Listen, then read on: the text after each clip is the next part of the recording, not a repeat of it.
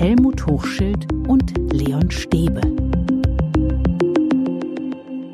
Hallo zusammen. Wir sind's wieder mit Schule kann mehr, das Inforadio Homeschooling Update. Mein Name ist Leon Stäbe und mit dabei ist natürlich auch heute wieder Helmut Hochschild. Hallo Helmut. Hallo Leon. Hallo liebe Hörerinnen und Hörer. Wir haben eine Mail bekommen an unsere Adresse info at schule-kann-mehr.de.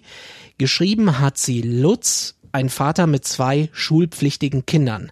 Und er schreibt, als Vater sehne ich das Ende des absoluten Homeschoolings herbei. Leider ist der Rahmen für die Schulleitung weit enger gefasst, als Sie, also du Helmut, das erwähnt haben. Ich fürchte, wenn jetzt alle Lerngruppen gemäß der bestehenden Bestimmungen in der Schule wieder präsent sein sollen, wird dies nur sehr sporadisch und wenig zielführend sein. So schreibt es Lutz. Also Helmut, mhm. da zweifelt jemand daran, dass jetzt Unterricht überhaupt etwas bringt, so wie es jetzt gerade läuft.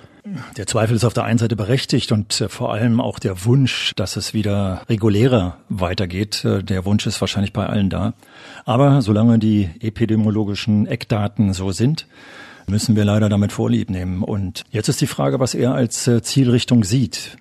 Wir haben schon oft darüber gesprochen, dass wenn es darum geht, sozusagen Wissen zu vermitteln, neues Wissen aufzubauen, dann hat er recht, da ist die Zeit relativ kurz.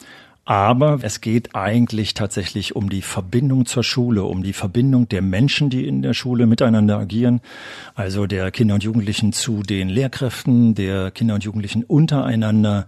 Und vor allem es geht um die Einstellung zum Lernen, um die eintrainierten Methoden, um die Lernmöglichkeiten wieder so zu verbessern, dass sie eben nicht mehr nur auf sich allein gestellt sind, die Kinder und Jugendlichen, allein zu Hause vor dem Computer sitzen oder über dem Arbeitsplatz sitzen, sondern dass endlich wieder miteinander kommuniziert wird. Das ist ganz wichtig. Die Kinder haben ja zum Teil wochenlang nur mit ihren Eltern kommuniziert. Wie muss jetzt Unterricht oder Schule darauf eingehen?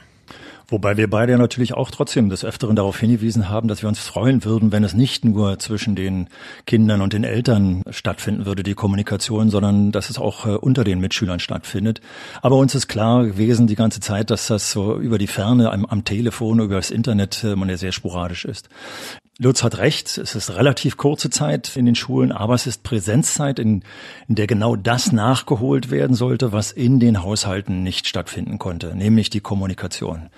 Und deswegen stimmt es mich auch ein wenig traurig, wenn ich so die Bilder in den Zeitschriften, Zeitungen oder im Fernsehen sehe, die jetzt aus den Klassenräumen äh, gesendet werden oder ich selbst in die Klassenräume teilweise schaue, dass dort die Tische frontal stehen. Das heißt also, es ist eine Ausrichtung wie im traditionellen Unterricht, dass die Kinder untereinander kaum miteinander kommunizieren, sondern wenn überhaupt kommuniziert wird, sozusagen über die Lehrkraft, die vorne steht, kommuniziert wird. Und das fände ich total schade, denn wir müssen einfach im Kopf haben, dass auf der einen Seite die Kinder und Jugendlichen weiterhin alleine zu Hause Hause sitzen. Und jetzt ist so wichtig, dass das, was sie allein zu Hause erarbeiten, bedenken, vielleicht auch Neues, Kreatives entwickeln, dass das jetzt im Unterricht miteinander besprochen werden sollte. wenn ich mir jetzt überlege, dass äh, in der Regel zwischen neun und 14 Kinder und Jugendliche in den Klassenräumen sitzen, dann ist die Kreissituation oder die U-Situation, die wir zum Beispiel auch aus der Erwachsenenbildung kennen, eigentlich die viel bessere, damit eben die Kinder und Jugendlichen miteinander reden können, sich austauschen können. Der Austausch ist leider etwas gebremst gebremst, weil sie eben nicht so nah aufeinander sitzen können, sondern die anderthalb Meter Abstand brauchen. Aber das ist möglich und ist nötig. Wir brauchen also eine Verbindung zwischen dem Präsenzunterricht in der Gruppe und dem alleinigen Lernen zu Hause. Viele zweifeln an diesem Schichtmodell. Also Präsenzunterricht auf der einen Seite und auf der anderen Seite das Homeschooling zu Hause, mhm. dass das zusammen funktioniert. Äh, es gibt Bildungspolitiker, die sagen, der Besuch an der Schule, das ist eher ein touristisches Angebot als ein Bildungsangebot. Muss man so kritisch sehen? Nein, wir können jetzt die, das Homeschooling, wenn wir es denn so nennen, das häusliche Lernen, wieder intensivieren. Denn ich habe gerade mit einer Lehrkraft gesprochen, die mir beschrieben hat, wie dieses äh, häusliche Lernen von ihr aus, von dem Schreibtisch der Lehrerin aus begleitet wurde. Sie sagte, sie hat tatsächlich von morgens um acht bis äh, über 18 Uhr hinaus teilweise Einzelberatung gemacht, weil sie immer wieder gleiche Beispiele mit den Kindern besprochen hat. Und das kann man jetzt wieder auflösen, indem man beispielhaft im Präsenzunterricht etwas aufbaut, Aufgaben andeutet, anweist, äh, Beispiele von Lösungen in dem Präsenzunterricht für die neuen, die 14, die da sitzen, klärt und dann wird das häusliche Lernen wieder viel intensiver. Also insofern sehe ich es nicht so, dass das äh, ein, touristisches Unternehmen jetzt nur noch ist, sondern im Gegenteil, wir können es jetzt wieder intensivieren, weil wir tatsächlich auch wieder in einer Gruppe miteinander äh, reden. Wie sieht jetzt guter Unterricht aus, der wirklich kommunikativ ist? Denn es ist ja nicht so einfach, wenn sich die Schüler mit Maske begegnen. Also hier gibt es ja wieder zwei Blickrichtungen. Die eine ist die rein organisatorische Blickrichtung, also wie die Tische gestellt werden sollten, ob man drin bleibt oder rausgeht. Ich habe es jetzt mehrfach auch mit meiner Partnerin mit einem Zollstock, der auf 1,60 ausgedehnt war, mal ausprobiert, wie das ist, wie man Tische stellt äh, und wie das dann aussieht, wenn sozusagen von Kopf zu Kopf 1,60 Abstand ist. Man kann trotzdem gut kommunizieren. Jeder hat einen Tisch vor sich. Die Tische haben noch einen gewissen Abstand. Man kann trotzdem den anderen auf den Tisch schauen und man kann also sich den Austausch über die Art der Lösung kann man auf diese Art und Weise gestalten. Wenn das Wetter wieder besser wird, wenn das aufhört zu regnen, dann auch rausgehen. Also zum Beispiel auch hier äh, habe ich jetzt jetzt mal ausprobiert, weil ich selber ein Gefühl dafür bekommen musste, wie weit ist denn eigentlich 1,60 beim Spaziergang mal, das mag komisch ausgesehen haben, aber den Zollstock auszuklappen und wir haben mal eine ganze Weile den Zollstock festgehalten und sind dabei spazieren gegangen und haben miteinander geredet. Also miteinander über Lösungen von Aufgaben zu reden, die vorher erteilt wurden, draußen oder drinnen. Das ist eine ganz äh, interessante Möglichkeit. Und inhaltlich, wie, wie könnte man das kreativ dann auch im Präsenzunterricht umsetzen? Und da ist mir ganz wichtig, dass wir von dem Buchunterricht, von dem Rahmenlehrplanunterricht, den wir eigentlich vorbereitet hatten für diese Zeit, doch wegkommen sollten. Wir können einige Punkte davon tatsächlich in den Unterricht mit einbinden, aber wir sollten doch mehr darauf schauen, was bewegt eigentlich die Kinder und Jugendlichen? Was hat sie zu Hause bewegt? Was bewegt uns draußen? Die Bilder von den Demonstrationen am Wochenende, die Diskussion darüber, ob nicht jetzt zu viele Menschen auf der Straße sind, die Diskussion darüber, dass eventuell wieder der Lockdown verschärft werden sollte das ist doch eine Diskussion, die wir führen sollten, schon deswegen, weil das die gesellschaftlichen Themen sind, die die Notwendigkeit, die Pandemie eingegrenzt zu lassen, auch tatsächlich unsere täglichen Themen sind. Meine Vermutung ist, und das erlebe ich eben auch in meinem Kreise, wenn wir diese Themen diskutieren, und zwar zielorientiert diskutieren, problemorientiert diskutieren, warum müssen wir eigentlich Abstand halten, dass wir das, was die Polizei eventuell am Wochenende mit den Demonstranten machen muss, wir in der Schule auf sachlicher Ebene diskutieren. Also gerade die gesellschaftlich im Moment wichtige wichtigen Themen, die sollten im Mittelpunkt stehen. Und zwar denke ich, das ist mit jeder Altersgruppe möglich. Natürlich muss man aufpassen, dass man auch andere Schwerpunkte setzt und dass man jetzt andere interessante Themen, also zum Beispiel Themen, die jetzt äh, mit dem Frühling zu tun haben, mit, der, mit dem Wachstum zu tun haben, dass man die thematisiert und eben nicht mit Büchern, sondern möglichst viel ja direkt thematisiert. Also zum Beispiel mit so einer Neuner-Gruppe mal rausgehen und sagen, äh, das hat hier eine Hörerin sehr schön vorgeschlagen, zeichnet doch mal einige Blätter oder einige Pflanzen draußen ab. Die Kinder nehmen ihren Stuhl mit, setzen sich vor die Pflanzen und versuchen die mal abzuzeichnen und versuchen dann biologisch zum Beispiel zu erkennen, wie sehen die frischen Triebe aus, wie sehen die alten Triebe aus, wie sehen die Blüten aus und, und, und. Also das, das Kreative und das tatsächlich uns Betreffende jetzt besonders zu thematisieren, dann kommen wir nämlich nicht in die Schwierigkeit, die der vorhin zitierte da nennt, dass wir hier touristisches Unternehmen machen, sondern dass wir das jetzt in den Unterricht reinholen, was uns tatsächlich interessiert. Es gibt Lehrkräfte, die auch sich beklagen, also jetzt soll ich neben dem Präsenzunterricht nach wie vor auch noch das Homeschooling mit antreiben, dass das eine Doppelbelastung ist, die eigentlich nicht funktioniert. Was sagst du dazu? Also halten wir mal fest, dass das eine Belastung ist. Das haben wir vielleicht viel zu selten thematisiert, dass die Lehrkräfte, die sich hier bemühen, und das ist die große Mehrheit, die sich hier große Mühe geben, auch das Niveau des Unterrichtes noch einigermaßen zu halten, trotz der problematischen Rahmenbedingungen.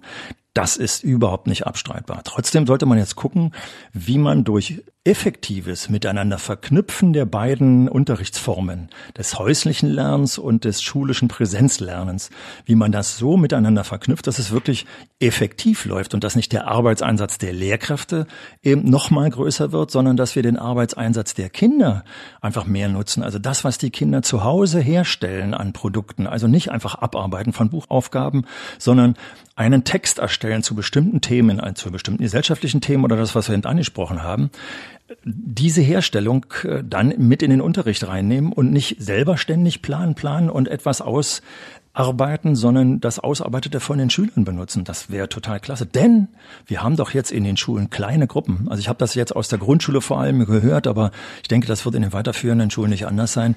Die Schüler haben sich echt gefreut, wieder in die Schule zu kommen und zu merken, dass wir jetzt auch so in kleinen Gruppen sind. Die Lehrkräfte haben immer zum großen Teil mit Recht gefordert, weniger Kinder in den Klassenraum. Jetzt haben wir sie, jetzt müssen wir aber auch anders und intensiver arbeiten. Und ich denke, wenn wir da gut aufpassen, dann kann man tatsächlich auch die Belastung der Lehrkräfte durch intensives Arbeiten mit den Kindern tatsächlich an der einen oder anderen Stelle mindern. Das wird nicht weniger als sonst.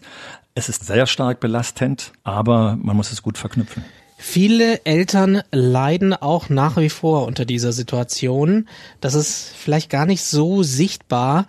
Eigentlich ist ja Schule auch nicht für die Eltern verantwortlich, aber kann Schule Eltern, die gestresst sind oder die unter erheblichem Druck stehen, helfen? Müssen sich vielleicht auch Eltern irgendwo entlasten? Wenn wir eben im Präsenzunterricht die Aufgaben gut vorbereiten, dann müssen die Kinder nicht mehr so oft ihre Eltern zu Hause fragen, sondern dann können sie sich auf das stützen, was sie im Präsenzunterricht mit den anderen Kindern und Jugendlichen zusammengearbeitet haben, mit den Lehrkräften besprochen haben und können dann viel selbstständiger, wenn es vernünftig angebahnt ist, zu Hause arbeiten. Das ist die erste Entlastung für die Eltern. Aber auch die emotionale Entlastung ist ganz wichtig. Also, dass die Belastung, die da zu Hause stattfindet, auch mal thematisiert werden kann. Und zwar das soll jetzt nicht heißen, dass plötzlich äh, die Lehrkräfte, die Sozialarbeiter und die Erziehungsberater für die Eltern werden sollen, obwohl das ansatzweise an manchen Stellen dann auch vielleicht noch mit geklärt werden kann, sondern es geht jetzt vorwiegend darum, dass zum Beispiel die Aufregung, die in den Elternhäusern gerade darüber ist, dass der Präsenzunterricht nicht so organisiert ist, wie sich die Eltern das erhofft haben, dass es hier total wichtig ist, dass man mit in die Kommunikation kommt, also die Kinder zum Beispiel auch davon unterrichtet, warum das so organisiert ist, damit die Kinder die ersten Experten sind, die den Eltern sagen können, ja, es geht einfach nicht mehr, weil jetzt alle Räume voll sind und weil bestimmte Lehrkräfte ausfallen. Und jetzt eben brauchen die Eltern klare Begründungen, warum das so organisiert ist. Also ich habe eben von einer Schulleiterin gehört, die eine GEV-Sitzung tatsächlich im Präsenzverfahren gemacht hat. Es waren alle Eltern äh, aus den Klassen da und sie sagte, es war so wichtig, dass die Eltern äh, fragen konnten, dass sie Begründungen hören konnten. Und ich denke, das entlastet dann letztendlich. Mir hat ein junger Vater erzählt, wie sich seine Frau und die Frau eines befreundeten Paares in den jeweiligen Badezimmern eingeschlossen haben, zusammen telefoniert haben und zusammen geheult haben. Da ist, haben wir die emotionale Belastung eben. Und deswegen, dass es jetzt auch so wichtig ist, Lernen funktioniert nur, wenn die emotionale Grundlage einigermaßen geklärt ist. Und deswegen ist es so wichtig, dass man eben auch mit den Kindern und Jugendlichen emotional arbeitet, dass man vielleicht auch, nicht vielleicht, sondern dass man auch bestimmt mit den Kindern und Jugendlichen nochmal klärt, hey, eure Eltern haben genügend äh, jetzt am Hals. Äh, auch das ist ein, ein ganz wichtiges Unterrichtsthema, wirtschaftliche Dinge, Kurzarbeit zu klären und, und, und. Das ist alles, was äh, mit Kindern und Jugendlichen geklärt werden sollte. Die hören die Vokabeln. Und wenn man das mit den Kindern bespricht, dann kann man auch darauf einwirken, dass sagen, Mensch, vielleicht könnt ihr eure Eltern verstehen, wenn das da manchmal nicht klappt. Und deswegen wäre es so schön, wenn ihr selbstständiger arbeitet. Also Einfluss zu nehmen, das mit in die Aufgabenstellung, in die Gespräche mit einzubringen, ist total wichtig. Äh, denn die Verunsicherung in der Gesellschaft ist allenheim vorhanden und ist äh, allenthalben belastend. Und man muss es ganz klar sagen, es sind in den allermeisten Fällen, Helmut, die Mütter, die die Verantwortung dann zu Hause auch tragen, was das Homeschooling anbelangt. Also wir lagern Schule auch meist auf die Mütter aus. Ja, und das ist eben auch eine ganz klare Alltagsbelastung, die ich als Lehrkraft auch festgestellt habe. Ich war ja in einer weiterführenden Schule äh, lange Jahre, Jahrzehnte tätig äh, und habe festgestellt, wie gerade pubertierende Söhne mit ihren alleinerziehenden Müttern sowieso schon ein großes Problem haben, wenn da die gesellschaftliche Vaterfigur, wenn ich das einfach mal hier so verkürzt sage, ich hoffe, das wird nicht missverstanden, eben fehlt. Äh, das muss alles mitgedacht werden und deswegen wäre es schon schön, wenn wir es schaffen, als Lehrkräfte diese Perspektive Perspektive mit einzubeziehen und eben, wie gesagt, die Aufgaben möglichst so zu stellen, dass man jetzt sagen kann, lasst doch eure Mama in Ruhe, wenn wir jetzt gerade von den Müttern sprechen, sonst natürlich auch die Väter, sondern ihr müsst es selbstständig schaffen. Und wenn ihr es nicht selbstständig schafft, dann habt ihr hier meine Mailadresse und schickt sie mir zurück. Ansonsten verschiebt die Fragen auf den nächsten Präsenztag, dann klären wir gemeinsam die Fragen. Also auch Geduld trainieren. Geduld trainieren ist ein guter Punkt. Ich habe in ja. einer Kolumne von einer Mutter gelesen, die hat recht provokant Folgendes geschrieben. Zitat, Ich frage mich, ob ich zukünftig weniger Steuern zahlen muss, wenn das Land das Unterrichten wieder auf mich überträgt. Von der Ersparnis würde ich dann einen Privatlehrer engagieren, denn ich möchte arbeiten gehen. Ist provokant, aber das zeigt, der Ärger ist groß und ist wahrscheinlich auch verständlich, weil das eben nicht alles so gut organisiert ist, wie du dir das vielleicht wünschst. Wobei das auch wieder so ein Thema ist, was schwer zu fassen ist, weil wenn es darum geht, dass tatsächlich es Lehrkräfte geben würde, die es sich einfach machen und die praktisch keine Kontakte anbieten und, und, und, dann hätte die Mutter da in einem gewissen Sinne recht. Andererseits ist das System eben so problematisch, dass ich glaube, dass manche Eltern sich es auf eine bestimmte Art und Weise vorstellen, wie es einfach nicht funktioniert. Und wenn es nicht den Vorstellungen entspricht, dass man da sauer wird. Und da sind wir wieder bei dem Punkt. Deswegen ist es so wichtig, also gerade mit der Mutter zum Beispiel ins Gespräch zu kommen. Was wünscht sie sich eigentlich? Damit äh, die Lehrkraftseite oder vielleicht sogar die Schulleitung sagen kann, diese Wünsche können wir leider nicht erfüllen. Deswegen versuchen wir den und den Kompromiss hinzukriegen. Denn das, was die Mutter dort aussagt in ihrer Mail, das ist auch das, was wir gesellschaftlich jetzt gerade hier, was uns große Sorgen macht, weil es in ganz eigenwilligen Demonstrationen noch am Wochenende stattfindet. Und ich glaube, das findet auch statt, weil die Menschen sich nicht so ganz im Klaren sind, was sind eigentlich jetzt die Rahmenbedingungen, die uns dazu zwingen und wie ist die Organisation, können wir es nicht besser oder anders machen. Und das kann man nur im Gespräch. Weiß, was ich jetzt hier rede, das braucht eigentlich einen ziemlichen Kommunikationsaufwand und die Zeit haben wir eigentlich nicht, weil es so belastend ist. Das ist wieder so ein bisschen der Kreis auch Richtung Unterricht. Deswegen ist es so wichtig, das auch im Unterricht zu besprechen, dass da die Lehrerinnen und Lehrer zum Beispiel auch erzählen, dass sie von 8 bis 18 Uhr da sitzen. Manchmal kriegen die Eltern vielleicht das gar nicht mit, was da so alles läuft. Und deswegen muss es gut kommuniziert werden. Und zudem gibt es natürlich zurzeit viel Unsicherheit. Äh, viele befürchten auch, welche Nebenwirkungen das Ganze jetzt hat. Im ARD Deutschland Trend sagt die Mehrheit der Deutschen, 63 Prozent sagen, sie hätten sehr große bzw. große Sorge, dass Kinder wegen eingeschränkter Betreuungs- und Schulangebote in ihrer Entwicklung beeinträchtigt werden. Ist diese Sorge berechtigt? Wenn wir uns anschauen, dass wir in der ganz normalen Realität einmal im Jahr sechs Wochen Ferien haben, anderthalb Monate Ferien haben, in anderen, vor allem südeuropäischen Ländern, zwei bis drei Monate die Kinder Ferien haben, also losgelöst äh, von der Schule sind, dann ist das pädagogisch aus meiner Sicht nicht sinnvoll, aber es ist die Realität. Und diese Realität wird immer wieder nach den Ferien aufgefangen.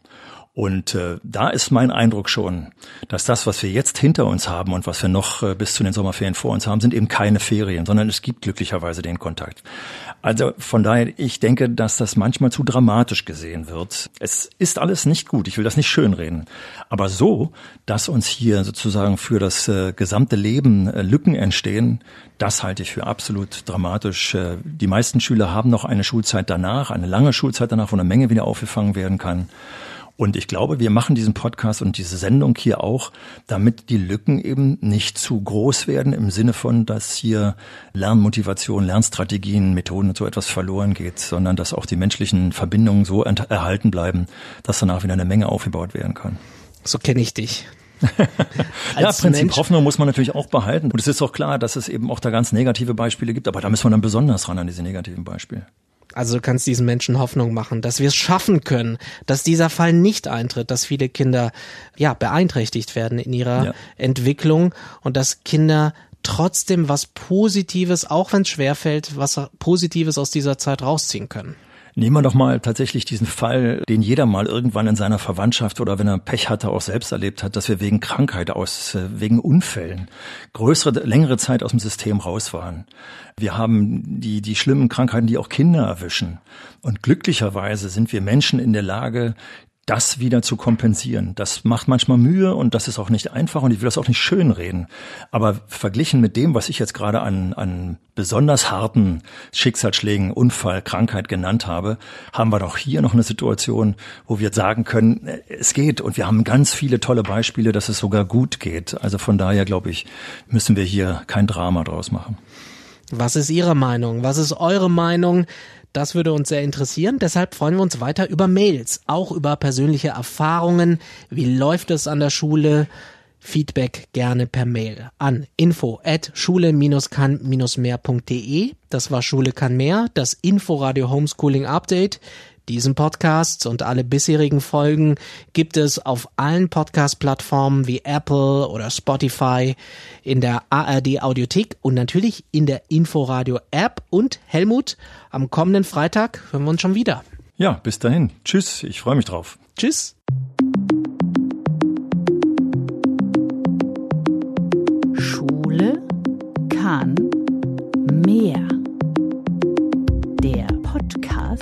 von Helmut Hochschild und Leon Stäbe.